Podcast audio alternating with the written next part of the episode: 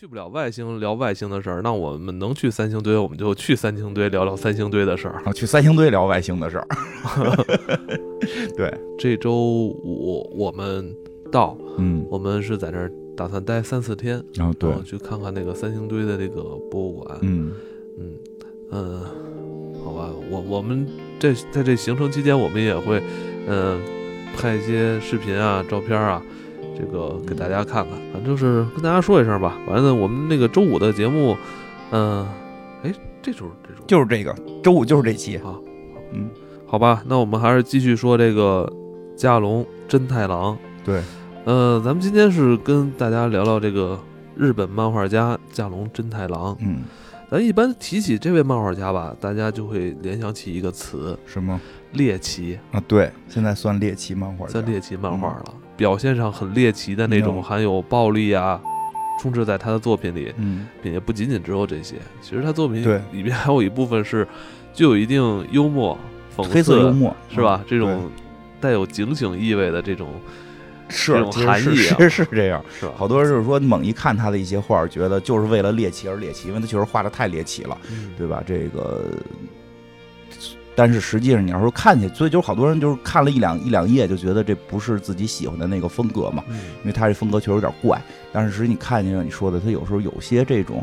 好像背后还有点什么，但黑色幽默是很明显的。其实看他有时候你看着会觉得挺挺搞笑，对他的漫画里边有有那么一些《世界奇妙物语》的味道，嗯，有点儿，是吧还？真是。就是今天要讲的整个主要讲的这部《世界奇妙物语》的味道比较重。我觉得有时候这个文化在一个地区生长起来是是有这种一脉相承的关系的。对不仅仅只有这么一部剧，包括可能在这个地区的漫画家、对，小说家，我想他们可能都会对这种文化有一嗯定的这个共性的。是嗯，也有传承。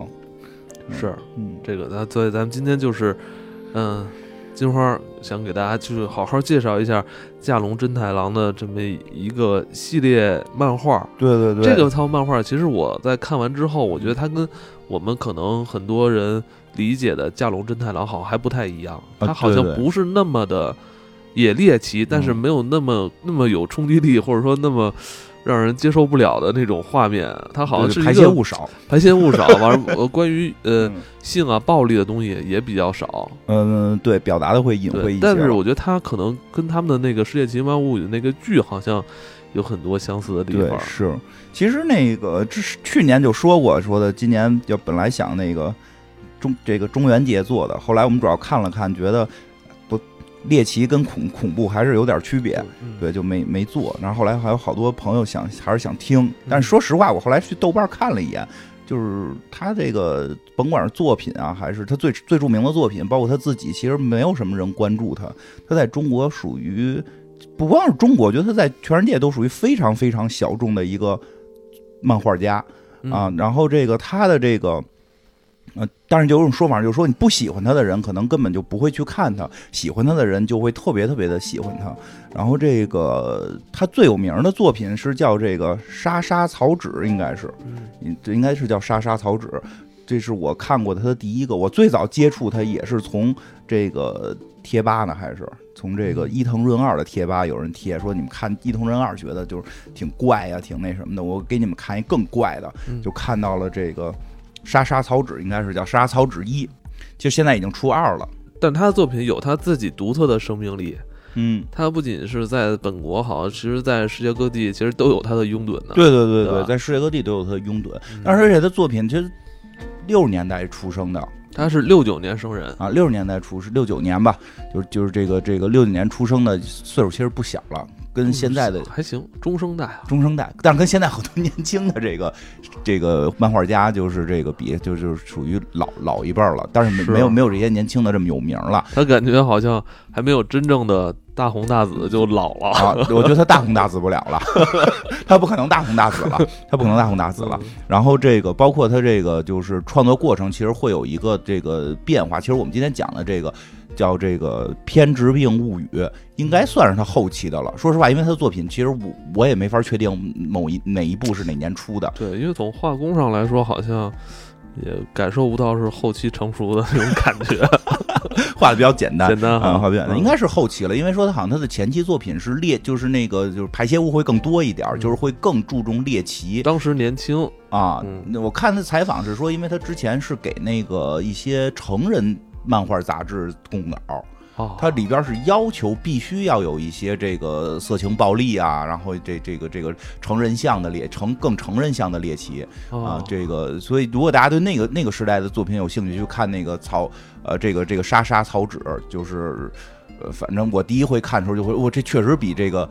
确实比这个伊藤润二看着还刺激啊，但嗯但它确实不恐怖，它就就就是很猎奇，就是猎猎奇，就让你心里边特别有一种各种异样的感觉，就是就是就是即使这些人都在裸露着，但是你就要不然截肢吧，要不然这个就后来他们有那忍者练练的那一个眼珠子里边有一堆眼珠子，啊，那个哦啪裤子一脱，底下一百多个那个蛋蛋，啊，反正我们可以看到他这些早期作品，可以看到架龙侦探郎是有一定的这种这方面的这种艺术表达的才华 恶趣味，啊，才华，才华，才华恶才华吧，是吧？恶才华，嗯，但是从这个《偏执兵物语》嗯这部作品来说，感觉他就有一些自己对于这个社会进步的这种感觉、这种触觉，是吧？他觉得是不是在这个生活之外，这种细微末节的这个延展上，是不嗯是会产生在今后对我们生活产生更大的影响？对对对，是吧？对，应该这个呃稍微介绍一下它，因为这属于它的，我觉得属于它后期了，因为它中间好像据说它中间还有一段是有一些更多的是一些就是更偏社会或者更偏政治，因为因为日本的跟那个俄罗斯的关系一直不是很好。他有一些对于俄罗斯的一些讽刺，然后就是在那个阶段的作品就开始不像之前似的，就非得是想法弄着就是这个恶心了，有了一些思考。反正我记得有一个那会儿就是我看了他第二个作品，是一个特别短的小短片，就就几页，但是提出了很多，我觉得真的让现在就是当时我当时我那会儿也年轻，我的当时看的时候，让我就是特震撼的，就特别短的一个小篇章，就是说有一小孩儿。这应该是他中期作品了。有一个小孩，他觉得这个就就跟当时的我一样，觉得社会特别不公平。为什么富二代、高帅富能有漂亮的女朋友，我没有？啊，为什么有些人那个就是教教育资源特别好，或者他们天生聪明，我为什么老考零蛋？你哪儿考零蛋？你不是 读到高中学习也不太好了吧？但但是就是说，为为什么？因为那你是重点中学考零蛋的人？这倒是哦重点中学考零蛋，但是那会儿我刚入社会，也觉得特就有些同学原来的同学，就人家大学毕业就直接可能就高盛啊，就就对吧，就摩根了，对吧？我我我在这块儿得得从得从美国沈阳地毯大王开始，能想到美国沈阳地毯大王这种工资吗？呃，我特别我对那个公司还挺感谢的，因为那个是他让我就是至少开始有了一份工作。但是那个那会儿时代起名字真是能起啊，就是沈阳美国地毯大王，美国沈阳地毯大王，特别特别神奇。然后那个。其实，在那会儿就也会有这种想法，但那个故事里边就是外星人把小孩带走了，说带你去一个更公平的世界。其实他提出了很多让人当时就让我挺震撼，甚至改变了我很多想法的东西，就是到底是公平，我们要公平到什么程度？世界的这个发展是不是要以公平为主，对吧？里边说，那你高帅富，高帅富，你觉得对我们来讲是不公平？那就把他们的钱都抢走，是能不能有一个社会把他们的钱都抢走？这样会不会对社会有更好的发展，对吧？他们帅就给他们都整容，把所有人全都整成丑八怪，嗯，对吧？然后包包包括这个说最后就是这个这个，当然它里边一些恶趣味的东西，比如说日本也有一些传统观念，比如说女孩说这个这个女孩已经已经不是这个这个处女了，那我们是不是就要让公平，让所有所有女孩都不是处女？然后他们就忙忙叨叨的去把所有女孩都都给去改变，然后包括后来生出畸形的孩子，说那对于一个残疾人来讲，那那其他的这些。健全的人对于残疾人就是不公平，怎么办？就把所有人的胳膊全锯掉。就是他会提出来，到底我们怎么去看待公平？是我们往上看，觉得对我不公平？我们是不是有过往下看？我们对于很多比我们说的比不如我们的人，对于他们来说，我们对他也是很不公平的。我们愿不愿意去掉自己现在拥有的东西，跟他们一样公平？等等等，这种其实他的作品呢，一般不会给结论，就说哪个是对，哪个是错，就提出这么一种想法。就是其实那会儿就会让我觉得很震撼，所以后来就很痴迷于去找他的作品，因为作品非常不好找。然后后来就到了再过一些年之后，就发现了他最后这这个这套叫这个偏执病物语。到这会儿的时候，那些排泄物就会少得多了，一些色情的场面也都不去展现了。从那个画风上来看，好像都。不是一个 对，不是一个人出手的感觉，对，不热衷于去表达这个，就是像在里边再有一些色情场面，他就是给隐去了，比如在屋子里就画个屋外，他就不画那些细节了，自己给自己打马赛克，对 对，当然，但是也依然有一些裸露的地方，依然也会有一些裸露的地方，对，但更多是为了它剧情需要，对对对，更多为剧情需要了。它这个偏执，偏执这两字，我感觉好像也是有一定。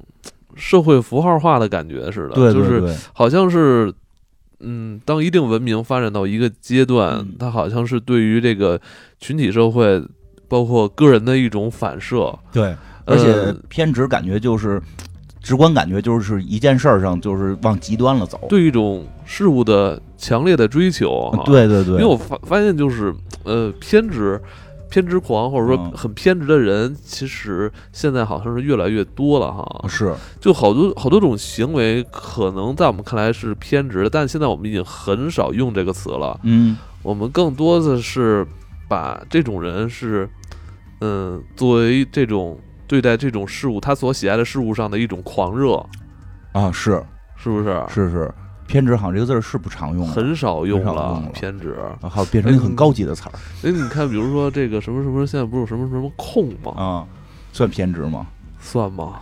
嗯，想想啊，挺常见的，就是玩游戏手机 卡片，手机卡片，手办控。这倒还好，就是有些有些可能特别奇怪的那种偏执吧。什么控？比如这个人他喜欢。格子图案的这个东西，他比如说他家里的床单啊、被罩啊、自己的自己的格子、自己的衣服啊、自己所有的装饰都要用成格子。这种人，我觉得也有，也有，也有啊，丝袜控。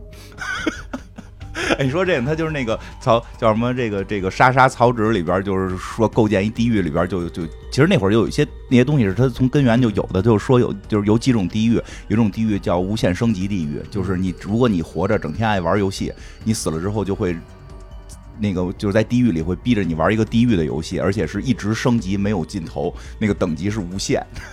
嗯，然后你一直升级，还有那个什么收收集手办什么的，就他都会。其实那会儿有点，他认为偏执可能会会有一些问题，或者说，但偏执在当下可能，嗯，在某一方面，就是如果这个人在某一方面特别的狂热，而且疯狂的喜爱，嗯，呃，恰好他喜爱的这个东西又有一定的商品价值，他其实，在当下这个社会是被赞颂的。哎，你还说真是，是琢磨琢磨琢磨，商品经济，你符合这条规律的话，其实这个人。对，是会受到赞颂的。是的，对。那是不是在 这种这种情况下，其实现在来看是正常的？但如果你在很久之前看，其实是就就奇怪了哈。对，或者说你就是走到更极端，会变成什么样？嗯。所以他这个其实就是这这故事，包括包括你就是这么做的人，在当下，你如果这么方便的又去。做一些短视频啊这种东西的话，是不是就很很容易去取得很高的流量？嗯，对吧？因为你你的这种活动，你你的这种行为是很容易吸引眼球的嘛。哎，你说的好像越来越有道理，对吧？对，你做这种很偏执的事儿，然后又能带来给你带来流量。嗯，虽然我也不知道流量最后能转化成什么，但是有很多人都在追求这个数字的东西，对对吧？那你在当下是不是就是让别人很羡慕你？很羡慕你，是不是就代表是很仰慕你？然后你就会觉得这么做是对的。啊，我觉得就是在当下，我觉得有时候偏执在某些情况下，它就是变成了是一种优势的行为。我觉得你弄成短视频挣着流量了吧？流量还能换成钱，但是呢，他们影响了更多的就是没换成钱，纯偏执的。对，就是咱们说挣上钱那肯定是金字塔尖的那一一两个人，对对对，还有那大部分，但等于你就带来了一种偏执的风气啊。其实我我们经常如果看短视频平台的话，也会看到一些那种视频都是带种某种偏执，但是很引人注目的那种，对不对？对，就你前日不是老给我看那个吗？哪个雷霆嘎巴啊？那就挺，我觉得挺偏执了吧。是是是吧？是是是，他挣着钱了，对吧？别，你要在生活里你也这样，每天吃饭时候跟爸爸在那儿那个 VBC 雷霆嘎巴，你说你打你爸可能得揍你，你妈就不管你饭了。但我觉得这个大家都在赞美这种嗯这种内容嘛，其实你就会觉得这种偏执、这种行为，其实在当下是被赞颂的。是嗯是，我刚才说这些，其实想让大家去带着这样的视角看这个故事进入降龙真太郎的这部《偏执空物语》啊，偏执病物语。《偏执病物语》它是一个一个短的小故事，然后这些小故事之间的联系不是很强，但是也有一个大的主线。嗯然后这个都故事都比较短，都有开头呢，没什么结尾，就是结尾都结的非常的仓促跟奇怪。但是作为一个猎奇漫画家来讲，这种结尾是能被接受的，因为这个大家至少知知道他是这个风格嘛。这故事一开始，其实他想构造的是，因为是日本漫画家嘛，他构造就是日本这个世界已经偏执的不行了，每一个村儿每一个城儿都有自己偏执的一件事儿。这个一个符号，对，这个主人公，这个主人公呢是一个这个侦探，这个这个侦探呢，就是说他从小可能是受到了这个日本的这个侦探文化的影响，日本侦探文化也是一个大文化，真是是吧？就是这个从江户江户川乱步开始，对吧？这个哎，这个在这个大文化下，他就从小想当一个侦探，在他们这个城，就是大家都有这个想法，所以这个城全全是侦探，就是一个侦探城。对他这这部漫画一上来，他就在抱怨说这个城市侦探太多了，每两个人里边就有一个侦探，就是 最后造成了互相侦侦探互相上街去互相调查对方。对，说最后你接的活儿经常是什么？经常接的活儿是是哎，是有一个侦探事务所请你来，然后去调查另一个侦探事务所他在干什么。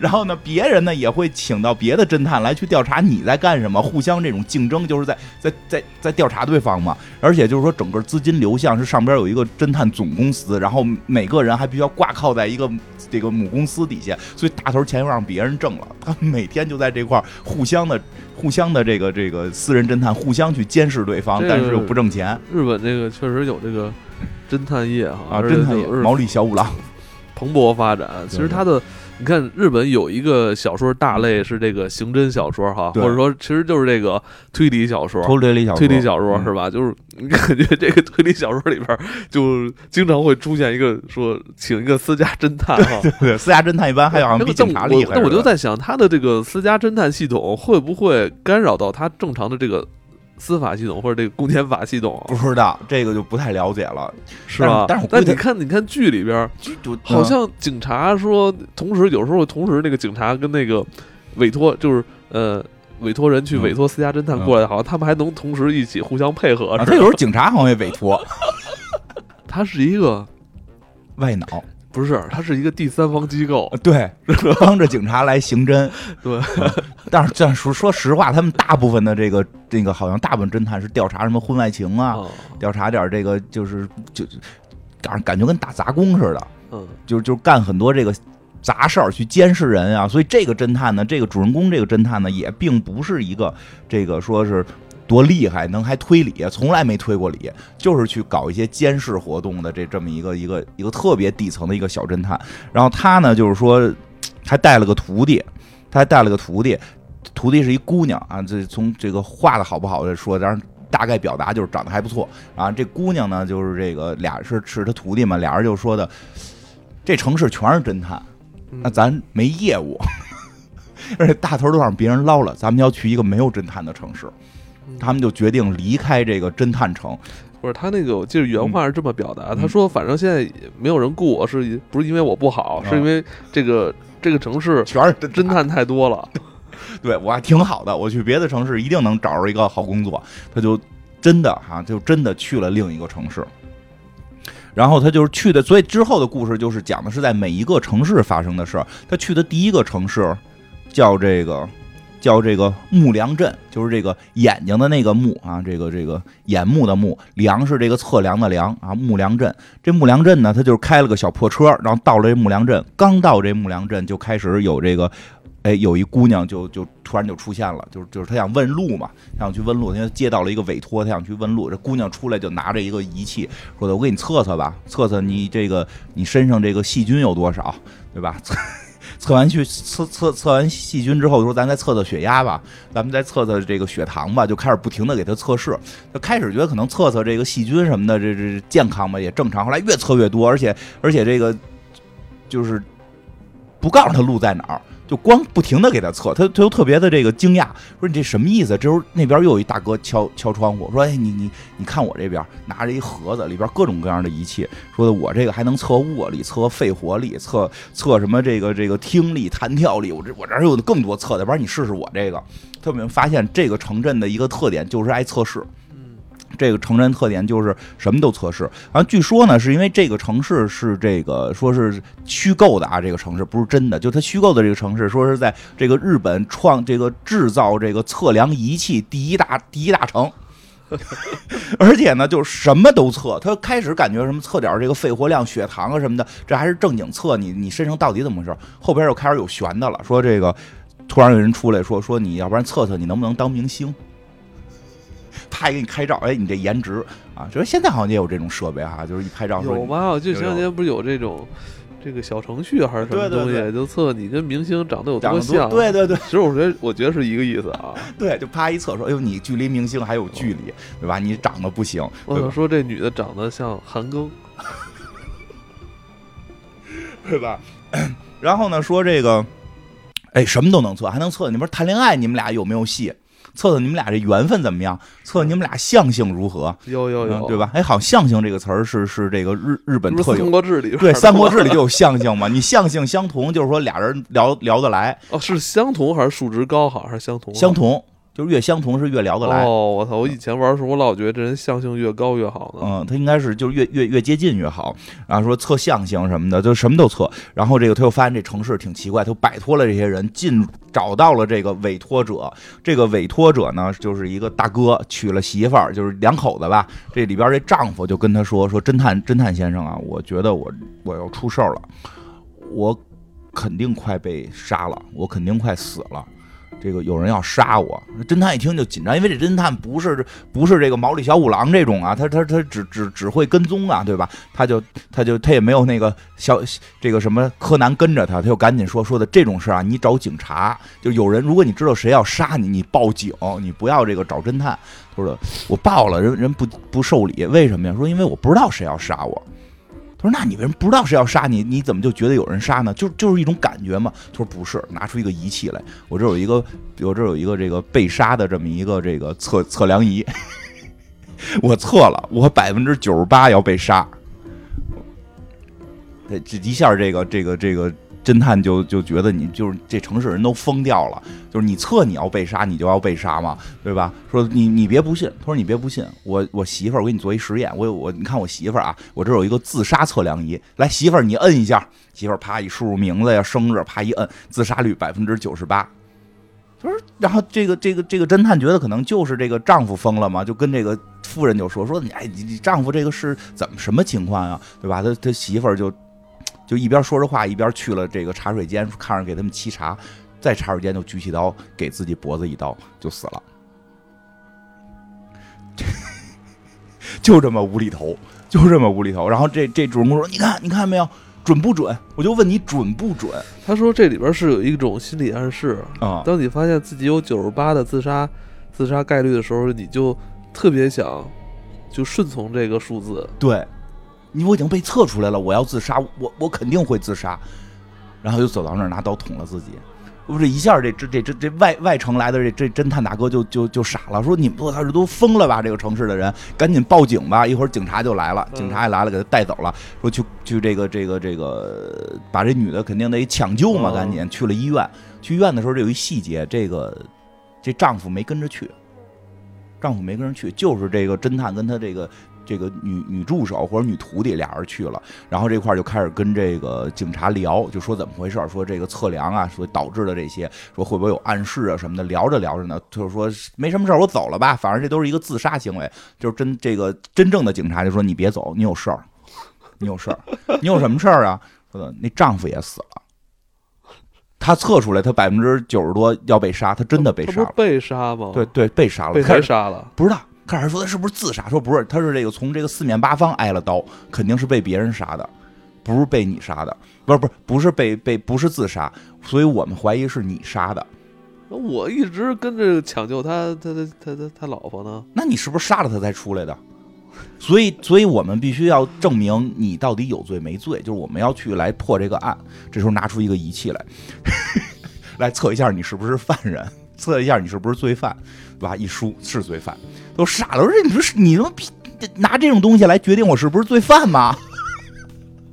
不是胡他妈来吗？对吧？你这不你不是胡来吗？然后这个说说这样，那咱们做更复杂的测试，弄一个什么测谎仪。来，你说你你你杀没杀人？我没杀。说你看这测谎仪说了，你你你说的是谎话。然后这侦探特机灵，说你们这仪器肯定都是错的，测他妈什么都都得说是我说的谎话。我反过来说，我杀了。一测真话。不，你这你这确定无误了吧？你确定无误了，就是你干的呀，就是你干的。他特别的就没辙，因为从那个就是观从观众的上帝视角来看，是不是他杀的？并不是他杀的，所以这个这个他就被带走了。被带走之后还判了刑，给关起来了。但这个过程中，就是在抓他的过程中，他那个女徒弟呢，就是上厕所去了。就是因为这个这个他这个漫画里边就是经常会有什么上厕所这些戏了，反正就去上厕所了。上厕所之后呢，这个回来一看，哟，师傅跟警察怎么都没了？哎，这挺奇怪的。所以徒弟就找他，女徒弟，女徒弟是这里边的一个真正的一个能干事儿的人。但是女徒弟最后。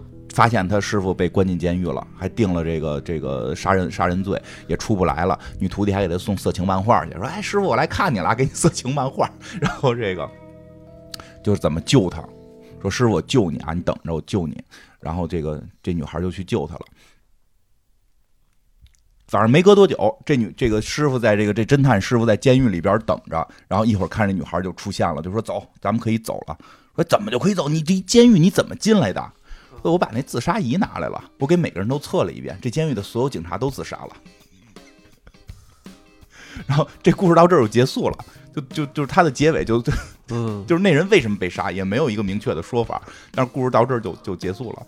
嗯，但是就真的还觉得我们我们会不会被这些东西影响？我就被这个东西影响。你被什么影响？我之前不是测过那个嗯吐可吐吗？给人那个顺丰寄回去吗？啊，你老让我测呢，还那个那个就。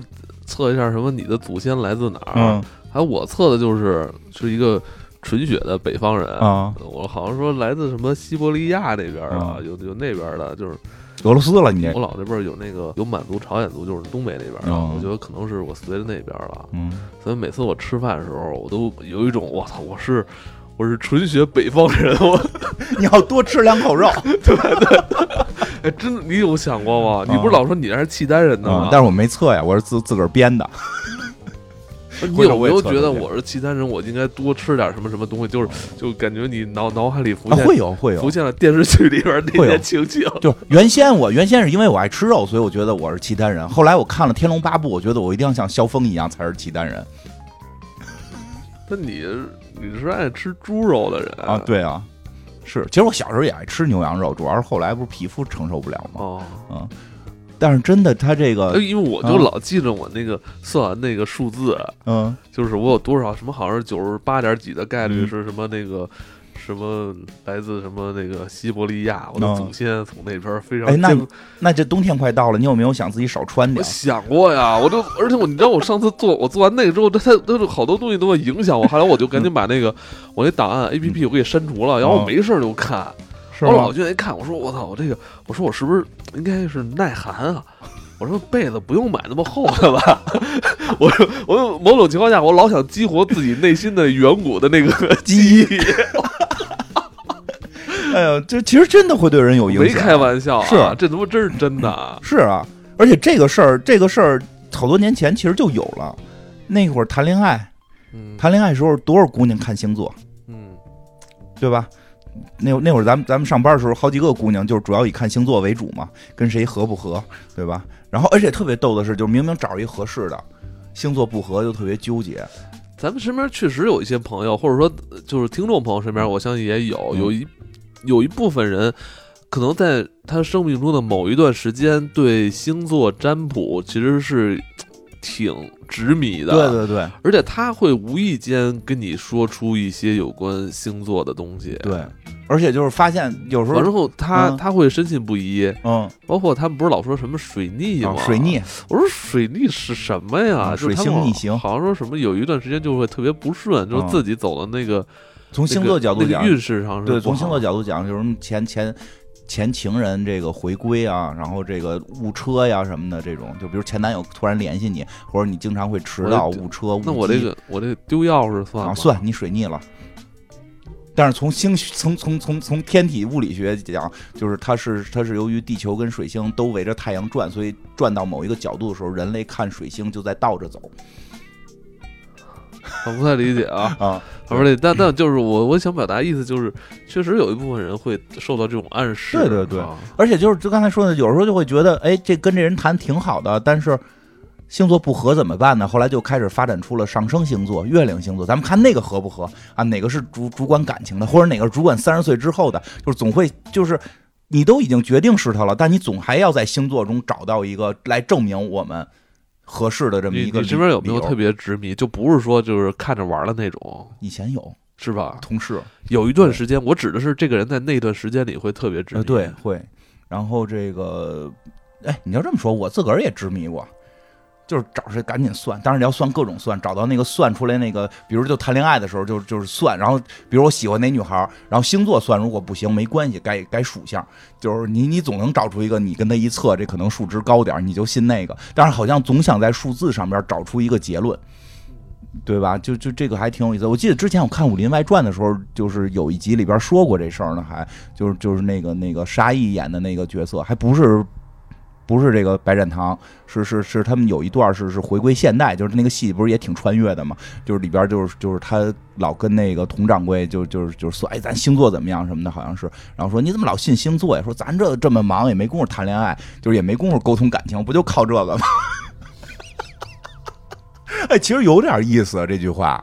就是你已经失去了很多真实的去沟通啊，去去去探寻这件事儿了，更希望通通过一个快速的一个测试来得到一个结果，嗯。对吧？但是反而就是这种测试又会反向去去去影响你，嗯，嗯，而且后来这种测试，其实在我们生活中越来越多，比如测你是什么多少种人格的哪种，啊，对，什么什么 TNGI 什么，就那个对，就工作当中那个东西也特多，我觉得这特别可怕。工作当中开会的时候，那最早的时候也是在在就咱们那会儿的工作，不是不是让咱们去野野外那个钻木取火，就是让咱们测这个嘛。那会儿，对测这个，呃，市场部，我跟你说，市场部一般那个有钱没处花，都给给人给下边人干这个。测什么这个这个什么什么，你说那四个字母的那个组合，哪种哪种性格？嗯还有后来还有那个开会的时候，你是老虎是孔雀，嗯什么是狮子还是什么的，就就就就就也有这么一个测试。哎，就好像在我觉得特奇怪，他在给人就是就是定性，你就是这么一个人了。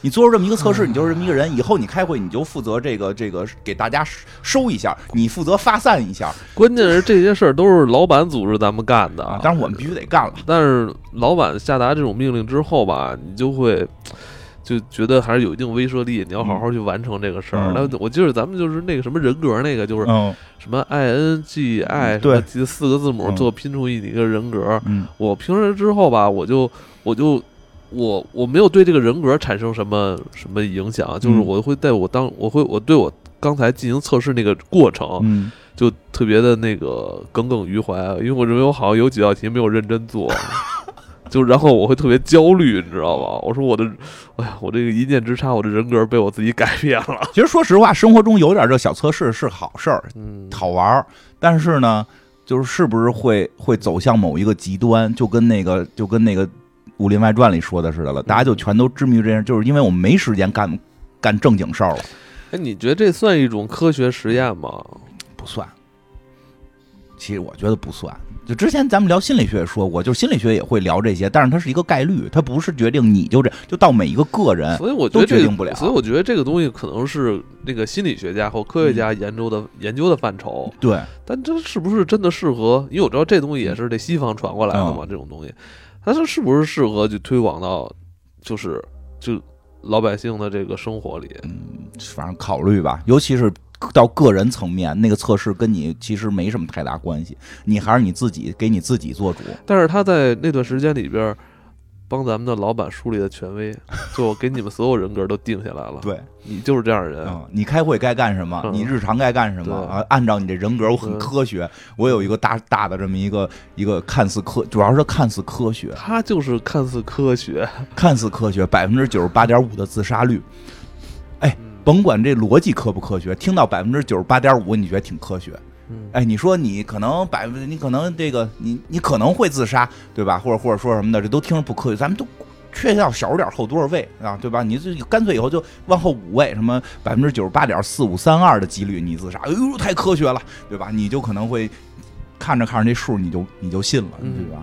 他这故事就确实极端了，但是真的生活当中也会有。你想说说那管儿是吧？对管儿这个事儿，管儿这个呢，管儿这个大家好好讲讲这管儿。管儿这个，我可以给你讲一实例。对你主要听你讲，但是我你先说我先说这这个他们去的这城市吧他。们从这个呃测数字这个城市嗯出来之后，就去了下一个城市是一个叫管儿管城。管城，嗯这城市呢，就是这个到了那儿，什么东西都接着管的，对，什么都接管。开始他们还不太明白，但是后来发现这个就是他们去去也是去找这个委托人嘛，就是就是委托他们办办办事儿的人找不着，结果发现一个小女孩在切管子。在切管子，这管子一切开，里边就喷出各种东西来，然后他们就开始追这个小女孩，结果还有警察追他们，反正就是他们最后追上小女孩，在一个下水道里，小女孩就跟他们讲说这城市怎么了，说我们这个城市啊是一个出管子最多的城市，日本造这个管各种管，软管、硬管，什么大管、小管都是我们这儿出的，所以不知道从什么时候开始呢，我们这儿人就开始喜欢往自己身上也接管。对吧？往身上也接管，这个你看这条管道，你看这条管道，啪一拉开，呼出来，说这是营养液，这就是吃的。然后他那女助手特逗，那侦探女说那这个呢，咔一拉开，噗喷一身脏，说这个是排泄的。所有东西都接管，说，但是这城市出现了一个问题，你知道什么问题吗？这管直接塞到嘴里，他这里边警察身上都带着管，对对对，能走多远，可能都有这管的这个距离限制。但他作为漫画家呢，他并没有说把这个事儿，他跟电影不一样。那电影肯定要要去细追究，说这警察能走多远，这管方不方便带。他漫画他他他就没那么没那么的这个这个科学，他就是画这些。警察身上插着好几个管儿，鼻子眼儿、嘴、屁股全都插着管儿，然后后边拖着这管子，你甭管它多长吧，反正拖着这管子。然后这个这小女孩就说：“说我们这城市人呢，现在都把这个食物直接插到嘴里了，这省了吃饭的时间。然后屁股那块儿也接着管儿呢，省了这个上厕所的时间。我们一直在通过这个管儿呢供应养料，然后再排泄。嗯说，身体人也变成一个管儿的一部分了。对，说慢慢的呢。”哎，我们发现不出门就挺好，跟家能干这些事儿，嗯你不需要出门买吃的、做饭都不需要。现在是很多朋友都宅在家嘛，啊，通过这个管子就就就解决所有问题了。说他父母是这个城市第一个接管子的人，所以他父母现在最严重。他父母已经躺在那儿，就什么也不能动，就一直躺着。然后那个一个管儿从嘴里打吃的，一个管儿从屁股后头就接都接接接排泄物。他说：“他说你看看我父母这样，他们还是人吗？他们已经活成了管子的一部分。他们两个就像在接着这两接着这前后管的这么一个中枢而已。”他们就成了管儿，我不希望这个城市的人也变成这样，所以他就要把这些管子都切断，他是需要这个。需要这个侦探来帮他去切断管子，当然结果后来的结尾特特别的无厘头了。结尾是最后小女孩被抓了，然后被抓了之后呢，就是给他换血，说因为你这个身上就是这个城市的人说，因为你身上有坏血，所以你才有切断我们这些供应我们管子的这个你这你供应我们食物，你你你在搞这个对城市的迫害，所以要要给你换血，说把你身上血都接上管换。后来这个侦探来去救他了，侦探侦探良心发现，有钱没钱的不不重要，我要把这女孩救出来，就去救这女孩。结果呢？这女孩说是这个另外一头出血的管子给系了个扣，就是他们没弄好，那软管就是跟耳机似的揣兜里就成麻团了，所以那边血出不去，这边光打血，最后脑袋爆炸了。然后结尾就是说啊，我们的委托人又一次死掉了。但是，我觉得这个故事的那个结尾有点突然。对，但后边好就委托人，明明我觉得委托人是这个这个城市里边唯一可能还正常点儿，还正常点儿啊了，怎么最后就这这么死了就就？猎奇嘛，它的结尾都这么怪。嗯但是说管儿这事儿，你有你有真事儿，对我妈前两天就是就是在家里接管儿，什么管儿啊？就是因为我妈不是那个像每天也没事儿干嘛，嗯就是一帮老太太凑在他们那个什么医疗器械那种哦商店里边儿，就是做理疗嘛。然后就是一些保健项目，嗯然后就说呃前两天人家说说说那个说您那儿装个净水器吧，哦我们这设备特棒，就是还装了说。然后说前两天说那个说您那热水器那个净水器是不是在厨房啊？我妈嗯说是，你你们给我装厨房了吗？哎呀，那这样喝水不方便，嗯啊我们给您接一管儿，直接把这这个净水器再接根管儿出来，一一直接到您的床头。您只要在床头，您不用起身，你躺着就一开这个阀门，就开水就出来了。就接在睡觉的床头，对，后来我妈跟我说完之后，我说你别弄这，弄这干嘛呀？你又不是起不来，就做不了。哎，我还没听我的。还有一次我，我我去他那儿，我说看看，我操，真的就是鬼斧神工，你知道吗？我操，就是就是厨房，就他那卧室离嗯厨房也、也几十来米吧，嗯我觉得七路拐弯的。嗯完床头有那么一个东西，然后他只要躺在那儿，把那个手就这么稍微一抬，嗯，就是可以拿喝到拿着杯，子就可以接到开水跟凉水，真没想到，就我就喝。关键接这一套管儿又花了好几千块钱，但我就不明白是为什么，有什么意义？我妈跟我说的，我妈当时就我就是，她就是被那那个净水器那那个给洗脑了。嗯，说她自己不知道为什么，她一定要躺在床上喝水方便。就这样方便，关键说这管儿接到床前了，啊已经。真是再接就是直接我觉得，哎，，就昨天这个这个嗯这个，你说这跟这漫画有多像？对，有多像？真是再接就该进嘴了就，再多接几十厘米，就是你你真的可以躺在那儿喝。嗯，所以我觉得他这个漫画，你说猎奇吧，我说怎么可能是猎奇呢？我说这不就是反映现 现实生活吗？社会新闻吗？社会就这么齐，所以他的猎奇有意思有意思点儿，是因为社会就这么奇。我觉得接管这东西是有可能是发生在说抢救啊或者什么这对特殊情况之下的。对，就是你真的自身不能动了，对，当嗯你不需要这些管儿的时候，你为什么要强行做这些事儿呢？真的，你就是说为了方便吗？为了方便，是不是让会让自己开始退化呢？本来能动啊什么的，这种嗯就是全都接上了，因为他这故事里就是说，本来大家都能动，然后全都接上就不想我觉。得这个，我觉得接管这东西可能嗯一开始就是为了某些下不了床的啊，对老年人服务的。对，那是需要的。但是人家觉得我们做这么一套工程，只能为了那一万一万个人里边的一个来做，有点亏。那我们不如在这个一万人里边都推广一下，都是为了挣钱。我觉得现在好多事儿就是为了挣钱。反正真的值得思考，确实是。还有呢，还有再你再讲讲，再讲讲。再讲再讲俩那个不是接管的事儿啊嗯，就是他们老也是我妈老去那个做那种什么理疗啊，嗯什么什么这今儿这波啊那那频谱的，反正还有第二就来什么射线、什么伽马，就是各种乱七八糟。你那个词儿肯定是让你觉得是一个特别科学的一个特别词高级的儿 特别高级的词儿。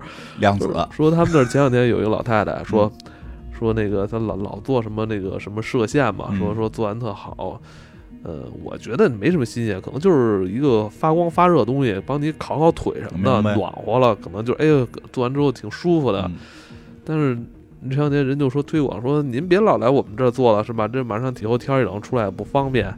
您这样吧，我们在您家里边儿给您打造一个什么什么那个屋，我就不说这名儿了，一说哦肯定都知道。还有屋哦，它是个屋子，立体的他在你的这个房间里边儿再搭一个木屋，哦，木屋，你知道吗？我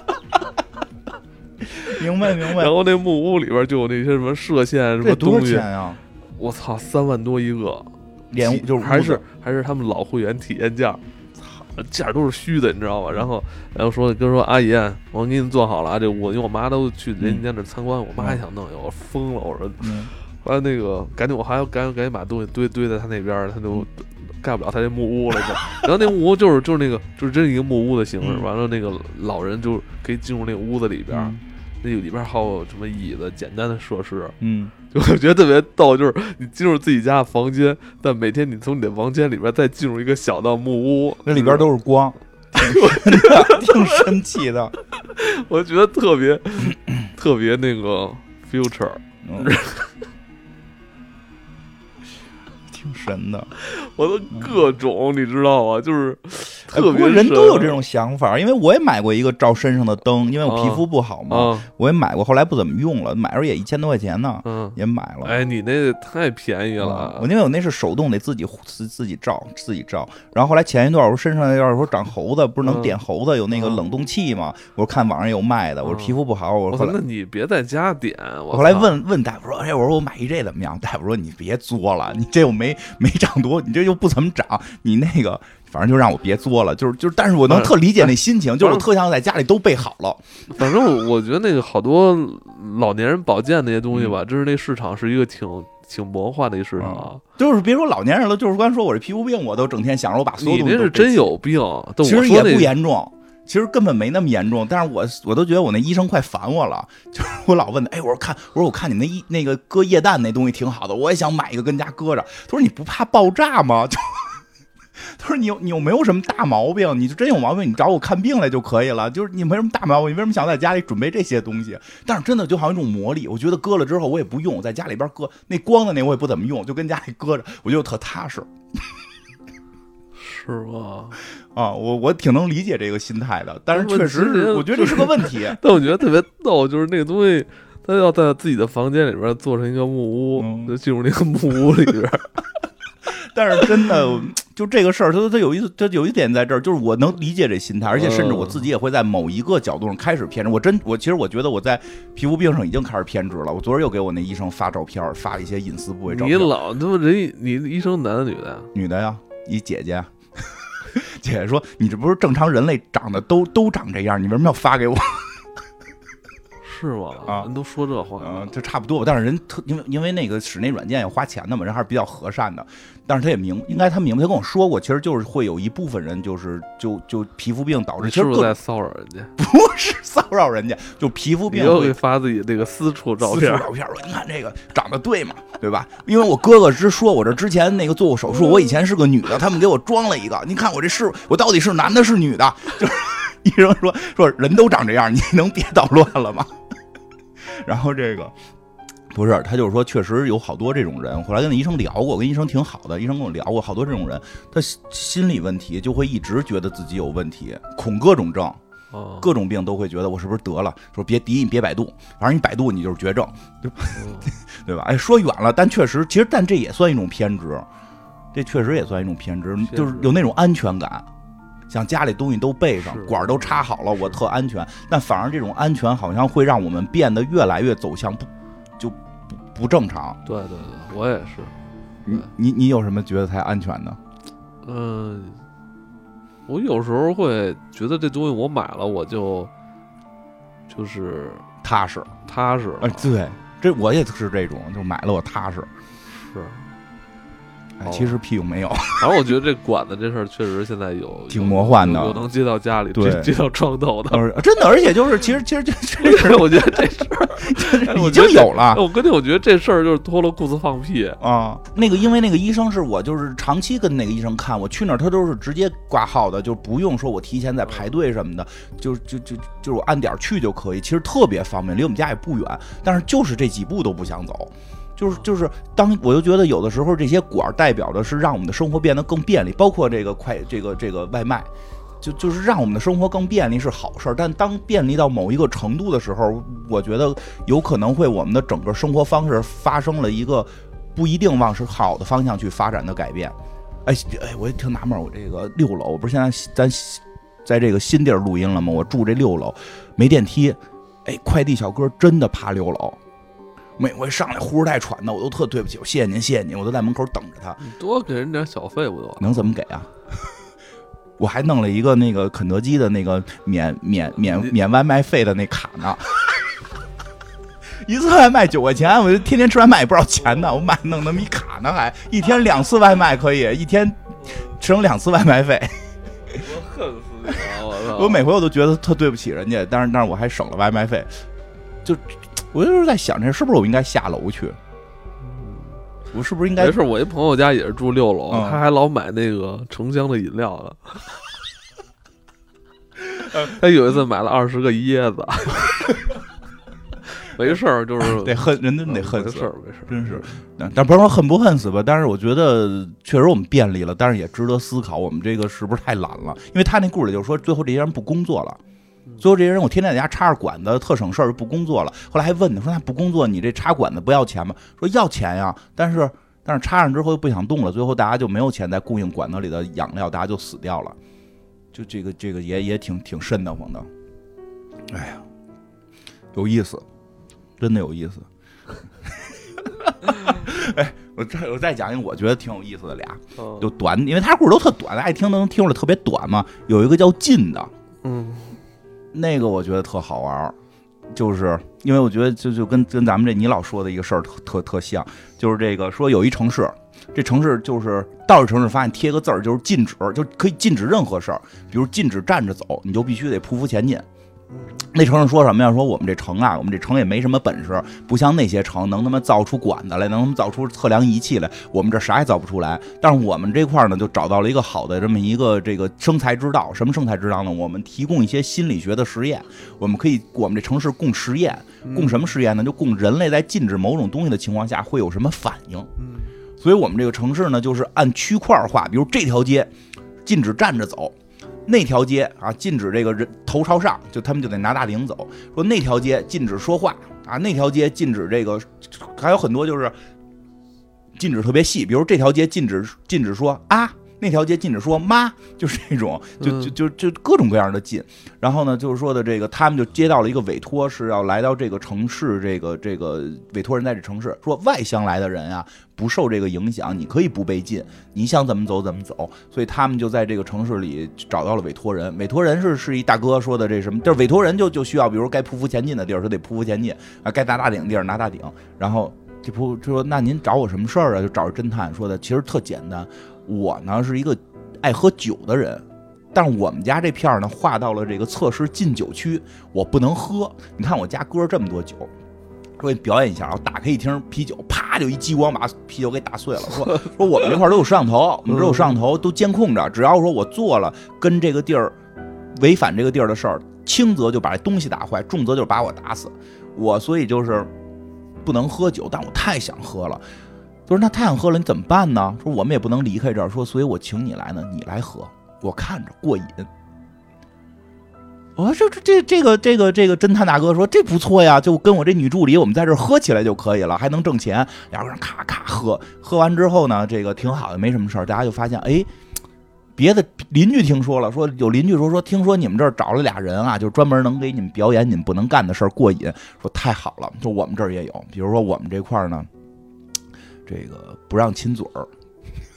你们能不能来表演亲嘴儿啊？这男的，这这这这就跟这他助理就亲呗，就给你表演亲嘴儿，嗯表演睡觉，自己睡不着，看别人睡觉，啊，这个，然后还有还有什么来的？说这个自自己不让上厕所，看别人上厕所，不让洗不让洗澡的看人洗澡，不让洗衣服的看人洗衣服，哎，就是他们不让禁止，他们就看人什么，然后直到最后有一个地儿写的是这个禁止避孕。这一家出来带一堆孩子，说我们这块禁止避孕，我们特别想看那个避孕。然后这侦探就跟这女助理就这这女女徒弟特虎嘛，女徒弟是属于一个没有什么道德底线、没有三观的那么一个女孩，但特别可爱，我特喜欢。然后那女孩说：“师傅来，咱俩来，对吧？”他说：“他说不是你知不知道这什么意思呀？”说：“知道，没关系，不是事儿。”说师徒之间这不合适嘛。然后正讨论呢，就突然这个里边这个这个这个主人就说：“说你们别着急，我们这儿可以就。”避孕这件事儿是只要一方避就可以嘛，对吧？所以你们男的避就可以，我们可以提供女性。有一挺好看一姑娘露一脸，说你跟她来，然后你你采用避孕方式，我们看着就行。然后大家就看就把这个助理给搁了。他按他以前按这个《架空真太郎》以前的画风，可能得画里边到底都发生了什么。当然现在他可能收敛了，就没画里边发生什么，就是一会儿师傅就出来了。然后那个徒弟还问他：“哎，你表演的怎么样啊？” 然后听那房子里边说：“啊，真棒哦！好久没见了，太过瘾了！哎呀，就。”然后最后出来，女徒弟问怎么样？别问，别问，烦不烦呀你？就是让别人看着干这个，也不是什么这个这个这个心里也不好承受啊。这个这个这个时候，这个时候这跟他合作表演的这个，本来这城里这女孩就找他们来了，就说你们赶紧走。说怎么了？他说我们其实就是你长期在这儿你会出事儿。说为什么呀？说因为我们也我也不是这城市的人，我跟我老公来这块儿旅行，结婚旅行，结果就是到这儿了，然后人家就是说想看我们给他们表演亲嘴儿。然后我跟我老公又爱玩，而且我们俩两口子亲呗，就给他们表演了。结果大家就特喜欢，我们就在这个城市里各个地方去表演他们不让做的事情。然后大家看着过这个瘾，说直到突然有一天，我老公说该回家了，因为有别的人来说你们需要留在这里。然后她老公说不行，我要回家。啪，她老公被打死了。说为什么呢？说因为他已经这个这个城市已经去给他调户口了，把他户口调到了这个城。不光调到这个城，还给他分配到了禁止归家乡，就是禁止归家那个区。所以他只要说回家就会被打死。所以我现在走不了了，我只能留在这块儿。侦探姐要逃跑嘛？就侦探说：“我操，那这太危险了，我也得赶紧跑。”就带着这女助理想，就是女徒弟想跑。突然，这个村子这些村民啊什么的就出现了，说：“你跑不了了，我们已经把你的户口给调过来了。”就是这个这个侦探说：“你已经走不了了。”啊，这个就就就很很紧张，但是说这个他那助理的还没找，就是他那徒弟女徒弟的还没找着，这女徒弟就得又开始要救师傅，就开始在这上头跑，就就他因为他不受这个城市里的各种限制，他可以随便跑，但是呢，追他的这些人特别逗，就比如到了一个写着丑女禁这地儿禁止丑女，所有姑娘停那儿了，我操，该不该过？我是不是丑女？然后就有一个画着浓浓眉大眼的说你们一点自信都没有，看老娘过，叭过去被打死了，就是。就就特别特别有意思，然后还有那个，还有什么就是禁止禁止说某个话，还有一地儿特逗，是因为这个《驾中太郎》还有一个特点，就是他所谓的打破第四面墙做的特别好，他是一个对于漫画的这个日本漫画的一些格式啊，或者说一些规则了解特别清楚的，它里边就是这块能看出一点点，它里边有一个地儿写了一个禁止叹号，然后这时候一女的就是追他们的女的，一看啊，然后那啊后头不是有个叹号吗？就就被打死了。然后还有说禁止发什么音的，总之就是这个女女这个女徒弟就利用这些这个禁止的方式，就逃避这些追她的这个村民，最后逃到了这个村委会，要把他师傅的这个这个户口给偷走。然后呢，在这里边立了一个禁止圈儿就是一个圆圈儿说这是什么玩意儿啊？什么叫禁止圆圈儿呢？然后呢，他大概这他女徒弟很聪明嘛，大概理解了。然后这个时候有有这个村民就进了，说终于逮着你了，我现在要怎么样怎么样。这时候这女的就开始跟这个跟这个跪地就哭，然后跟这个跟这个要抓他这个人起腻，然后呢就上去腻咕人家，然后那人就说了一个大概是嘟嘟嘟，就是这种脏话可能是，但是在日本漫画里好像就会用圆圈代表，就是就是被销赃的这些这些这些不让说的词儿，然后这人就被打死了。然后那个女主角说：“你看，果然这个圆圈就是这个意思，因为他他会利用那个对话框嘛，对话框里边会用圆圈来替代，对吧？嗯，这个这个挺有意思的，我觉得。后来怎么着了？就完了，故事都这么无厘头就结束了，结局结尾都是挺匪夷所思、出乎意料就完了。对，就特特别特别一下突然截止，但是这就挺有意思，就是现就是。你干不了，你就想看别人干，然后不停的说，要不然你去吧，要不然你做做视频吧，要不然你弄个直播。对啊，你说你们为什么不做视频呢？我第一看之后就昨天从看着我第一反应就是这个，好多人会问这问题，你们为什么不做视频？哎，这几乎是我被问到最多的问题。视频挺赚钱的，你们为什么不做视频？对，你看我们不做视频，是因为我们不想挣钱吗？呃，其实就是好像有些人现在就有时候大家不去做，就特别希望别人做来看。确实是，包括这个之之之前有些也提到是 YouTube 通关的时候，就已经不想玩游戏了，想看人玩。但是但是这里边还是被禁止。其实有的时候，我觉得好多时候是我们在社会当中自己就关键就就就你刚才说那事儿啊，就是别别人问你你为什么不做视频的时候，你问他做视频是为了什么？其实他是回答不出来的，挣钱。因为人家做视频你说挣钱还是只是一小部分人挣钱，不知道你问他说为什么这啊？为什么做视频啊？我呃，我好像也不太清楚，就看别人都做了，但就是别人都做视频，就是大家都应该做视频。然后你问他说，他说挣钱，他说都谁挣钱？他说那些人不都挣钱了吗？这句话特别 对，那些人都挣钱，那些人那些哪些人哪些人做视频挣钱了啊？对呀，你就光看头部那一两，挺有意思的。我觉得现在好多时候是我们自己不去做什么，而去想看别人做什么。嗯嗯。或者自己没挣着钱，希望你能挣钱。嗯，其实这都是一个挺好的一个挺好的心心愿对，但是这个情绪还，不过这情绪我觉得有时候我们跟跟自己偷偷跟家，最后说不打算做的时候，其实对方很失望，嗯，因为你没有帮他完成他的梦想。不是说这些事儿不好，或者这些事儿不正常，而是我们要嗯考虑它偏执起来会什么样，对吧？因为因为对吧？有些事儿不就是可能我也没什么机会做了，对，我就看看那些那个黑黑黑色、橘黄色组合那些站，各种的那些人在努力的去替我们做，我们看啊，真好看，真过瘾啊就是拍手，啊，太棒了，对吧？看了自己也挺开心的。对，对对，其实这个心态我觉得是一样的，但是，但是他他他到了极端，到了连日常生活中也这样了，嗯，就会开始有点变得会奇怪。这个苗头其实也有了，有了，这个苗头真的有了。看睡觉的不是没有，你理解看睡觉这事儿吗？就是看直播睡觉你你说哪种睡觉？看直播，呃你刚说完那个，不是动词的睡觉，是名词的睡觉。我看动词的睡觉，有看名词的睡觉，就看名词睡觉那种，听说是有，是还挺多的。听说是有，我我也不太理解在看什么。嗯。人不是说还有听人打呼噜吗？哎那你下回弄一直播，我说下回咱俩再出去玩的时候，咱就还是一间屋，完了你晚上录，我晚上直播你说直播，那我还得睡觉呢。我给你开一直播，我就走，搁你那旁边儿。不是有那个不是叫什么哄睡节目吗？你就是人家哄睡可能讲故事啊什么的，对吧？什么洗个头啊什么的，你哄睡打呼噜，哎，让人有一种陪伴感，对吧？有一种陪伴感。能挣钱吗？那谁知道挣？钱我今晚上就弄，那就不知道能不能挣挣钱了。钱就行。这这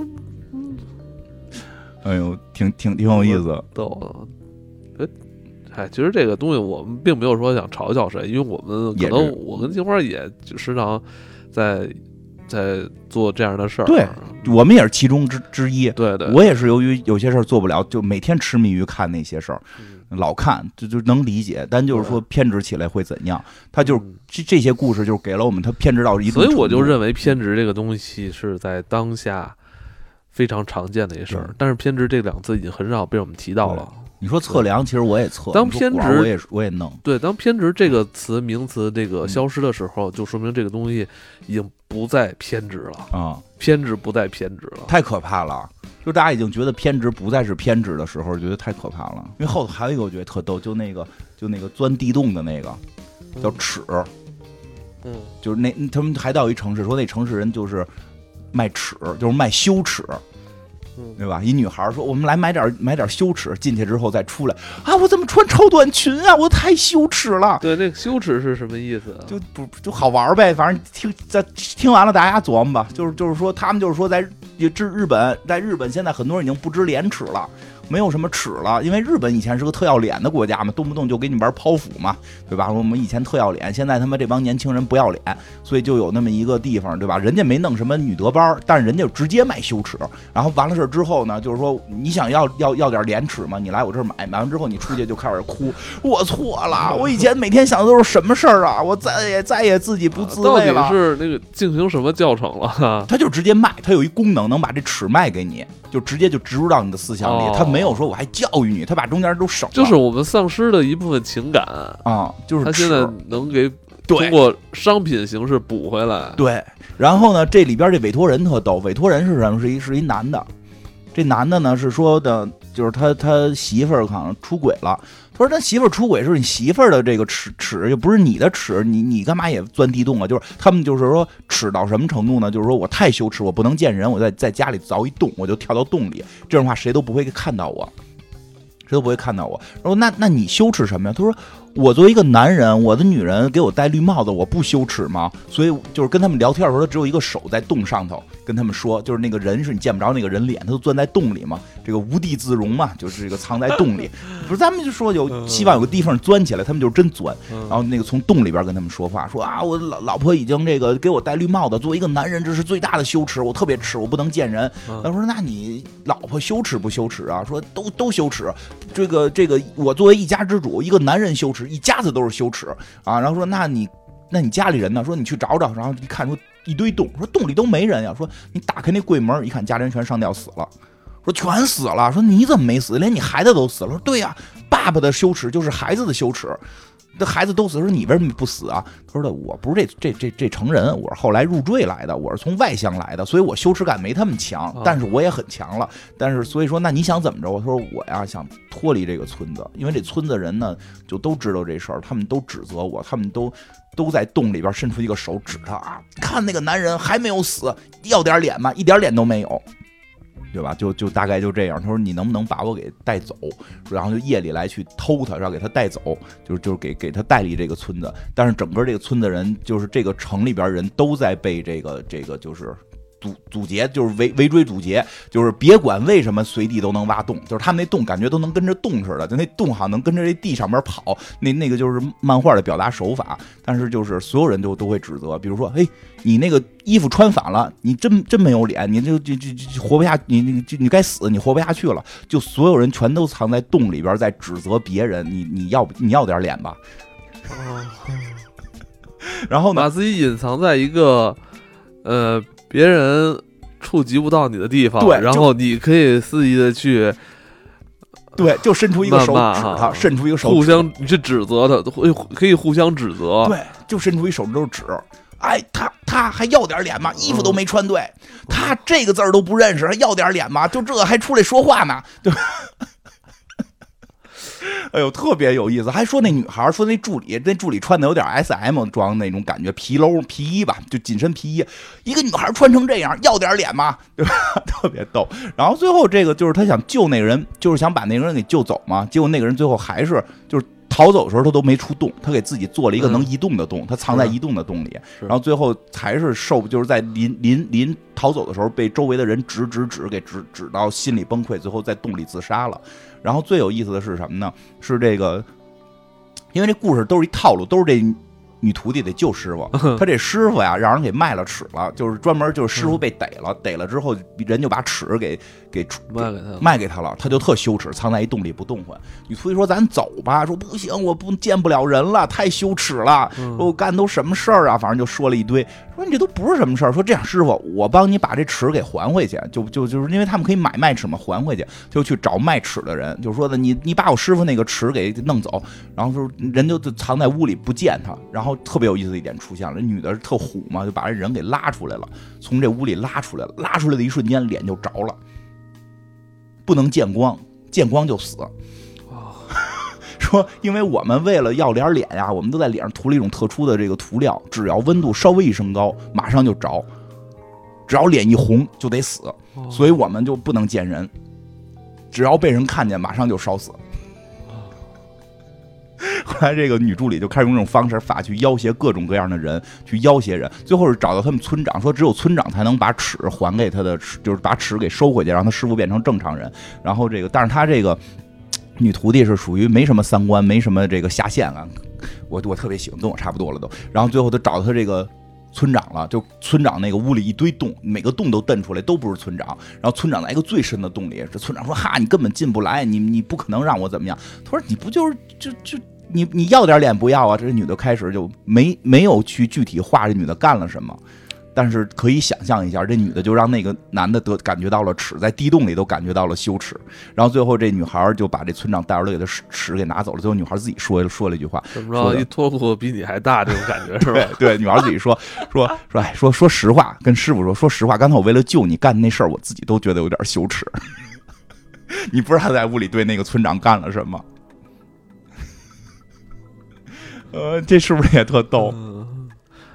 其实，在这段时期的架龙真太郎作品，其实就在表达上就是有就有些含蓄了啊，表达那种很直观、直观的画面，不是他的目的，想达到的那个目的了。嗯，他更多的是，我觉得前面的故事已经对，已经完全能够表达他想说的事儿了。其实还是猎奇，真正这个世界就挺奇的。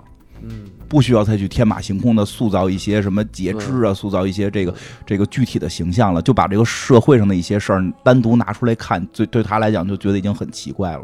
对对对。所以其实好多人会觉得这一套漫画跟他之前漫画差别是比较大，但是好多喜欢《加荣真太郎》的是在认为这部漫画都是最喜欢的，就是你看过他更多作品，就是一步一步看下来，这套漫画是最喜欢的，就是因为他把那些更直观的东西隐去之后，他的那个反而变得更奇，这一个一个城市，这一个一个村落，这个这个奇怪状态，对吧？后边还有挺多，但是挺可惜的，这套漫画应该是两本，第二本我没有看到后边的翻译，第二本好像就翻译了四集，是吧？对对，就是。就都都挺好玩，包括后来又加入了一个主角，叫什么小叶酱，就是就是说他对吧？他之前的女朋友僵尸新娘，僵尸新娘说有一城市是那个那个哇，终于说到僵尸新娘了。我们这个跟万圣节终于能跟沾点 沾点边了，沾点沾点万圣节？沾点边沾点沾点啊！说那就讲一下，简单点说，最后他们到了一城市，说那城市是动作特别慢。说因为工作太忙了，所以成了一个度假的好城市，所有人都要慢起来，所以每个人进城市的时候会发一块表，这个表呢白天的时间比正常时间要慢一半，所以大家就要慢着来动。它不是人不是时间真的变慢，而是要大家要慢着来配合这个事儿演，要慢着动，慢着走，车也开特别慢。到后来有一个小细节特别逗，就是当有一个球砸到了侦探，侦探把球扔回去的时候，突然发现身边出现了几个黑子。就是对对吧？就是个玩玩那个叫什么？玩噬魂，噬魂噬魂街机后头有一个举旗的黑子，其实这是日本的日本的那个就是剧，就是日本那个舞台剧京京剧，日本京剧里边有一种角色，他就是为了表演一些特技，会因为背景是黑的，他会穿成全黑，就好像你看不见他。超级变变变里边黑子也经常出现，就是人会穿一身全黑，脸也遮住，就会出现几个黑子举着那个球慢慢动，呼慢慢做。说为了什么呢？说为了因为我们时间变慢了，你不能说人变慢了，这球还那么快。但是球又不可能跟人似的真变慢，所以就有一个黑子慢慢举着球，假装做一个慢动作做过去。然后呢，这特别傻。然后呢，但是到了晚上，说我们时间，我们真正的时间又不比现实时间多，我过得慢了一半。我到了说，比如到了好像到了下班时间，必须要以双倍速度过。大家就全得跑起来，回家举下狗，然后就放下，再去再去他妈做饭，都是都是都是那种高速的去做这些事儿。然后呢，就是说这个主人这个侦探是是是来到这儿被委托呢，是说他们发现有一个变态要对一个这个委托人的未婚妻呢进行这个伤害，所以他就要逮这个。结果到这儿一下发现未婚妻是他以前的这个初恋，还没表白的初恋。但是俩人特好，就当时说一块儿跟我在侦探学校上学，然后这个是个初恋，但是没想到说当时就觉得他很沉着冷静、稳稳重，没想到原来他是这个城市的人，所以他就可以静下心来去做很多事儿。结果这女孩在过程中被杀了，被杀了之后他就特生气，这个这个侦探就特急眼，侦探说那个因为他们有大的钟，他们整个所有人的行为都要按照那个钟过，并不是。钟真的能调整时间，而是所有人已经习惯了按照这个钟来过时间。然后他们就就找他那个徒弟说：“你去把那钟给我倒着调。如果他速度变得快，大家就要快着动；速度变得慢，大家就要慢着动。如果你倒着调，他们一定会倒着走。所以他们就倒着调这时间。倒着调这时间之后呢？”黑子们就出现，要倒着演这个戏。是是是，他其就是他那个女朋友已经死掉了，但是他们要把那女朋友重新的给搁在地下，黑子把他给举起来，假装一个活人一样。然后那个罪这个这个这个罪犯呢，就是这个这个他们说的一个痴男罪犯呢，也要倒着走过来过来要表演重新杀，结果这会儿被逮住了，就是就这么一故事。逮住之后，这罪犯被抓了，但是后边有意思的地儿是什么呢？说的那这案子算破了吧，就完事儿了吧？这时候突然他那个小叶将，就是他那个那个。初恋情人说话了，说的那个你别走啊，我我我觉得咱们俩是真爱，我要跟你结婚。他说你都死了，但是几个黑子在举着嘛。我可是时间倒流了，你改变了时间，我就没死。那那这块为什么他还能说话呀？是那黑子说的啊。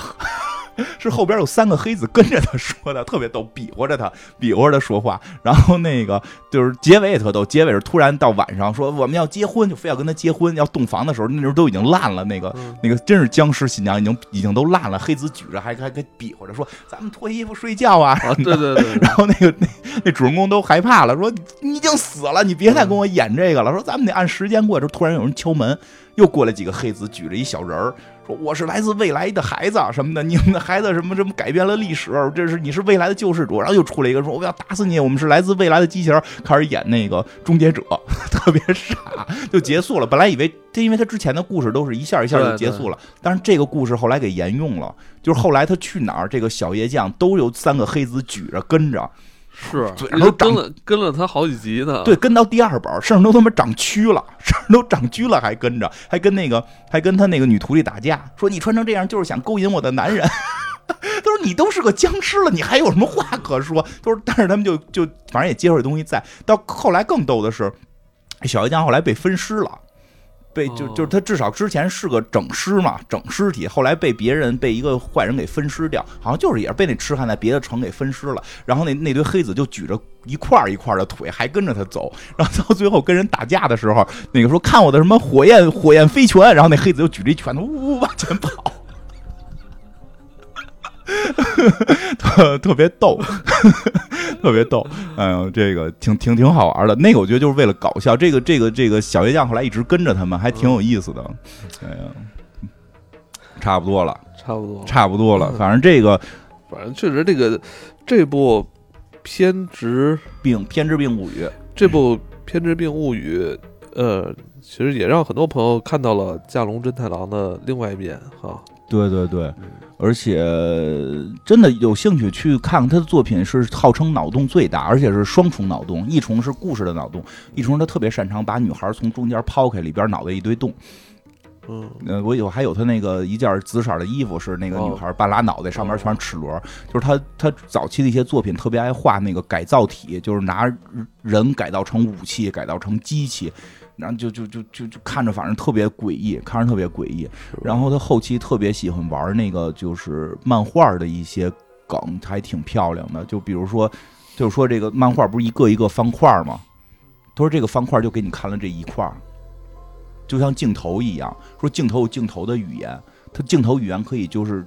只给你看这一部分，或者说镜头怎么运用，让你有产生很多误会。到后边的时候再翻给你说，哎，前头是一个误会，是镜头的误会。说这个漫画框也有漫画框的误会。他做过一系列，就是画完一张画，画完一整张画，然后这个框往左上，然后全都往左上挪个十公分，然后看出或者挪个一公分，看是一个剧情。然后第二页就把所有框往右下挪了一公分，你看的完全是另一个剧情。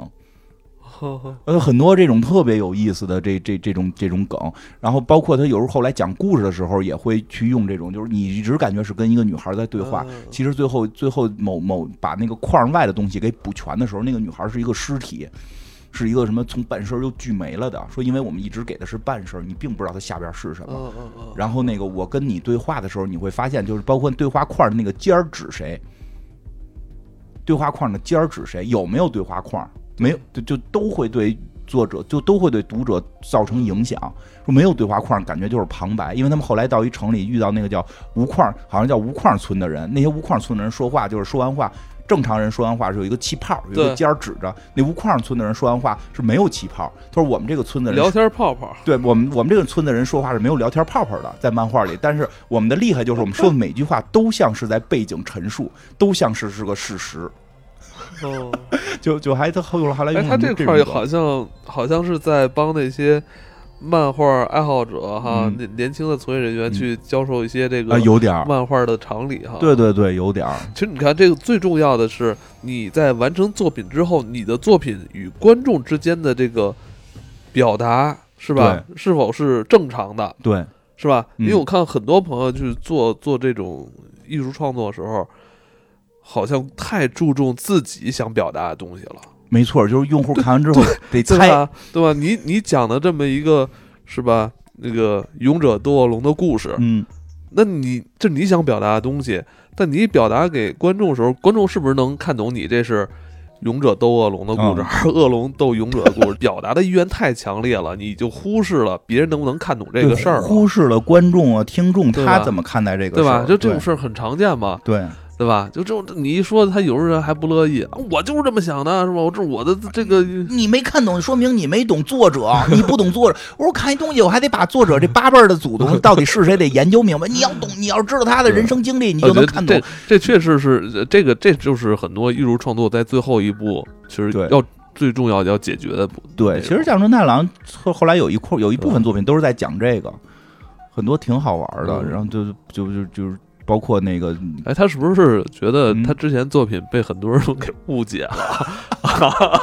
哎，他自己这也知道自己红不了，因为他进入这个行业，他是我觉得说实话，我看过那么多类似的作品，我觉得他在他的这个领域里边是已经真是才华无诚意的，就是非常尖端的一个人。但是，这个他他所从事这个小众行业，必然是个小众的一个文化。对，这我觉得这也无所谓，说非要让他红，就是什么他不红，什么天理不容，我觉得没有这个道理。但人自己也知道，说我干就是在做这样的事儿，人家并没有说想取得什么特别大的流量。对，我就喜欢这个。他说，他说，因为他说他最早的时候在学校那个漫画社的时候，他就决定了这件事儿。说之前他的漫画社其他同学很多画热血的，画清新的。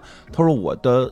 他说：“我觉得我人生的追求就是对于道德和规则的这种挑战，所以我这辈子就要干这件事儿。”嗯，他其实看似他的有些作品在挑战规则哈，挑战这种视觉的这个底线冲击力，但其实他其实也是在遵从了很多最基本的这种漫画的规则。漫画规则太熟了，他我觉得属于把漫画玩玩透了。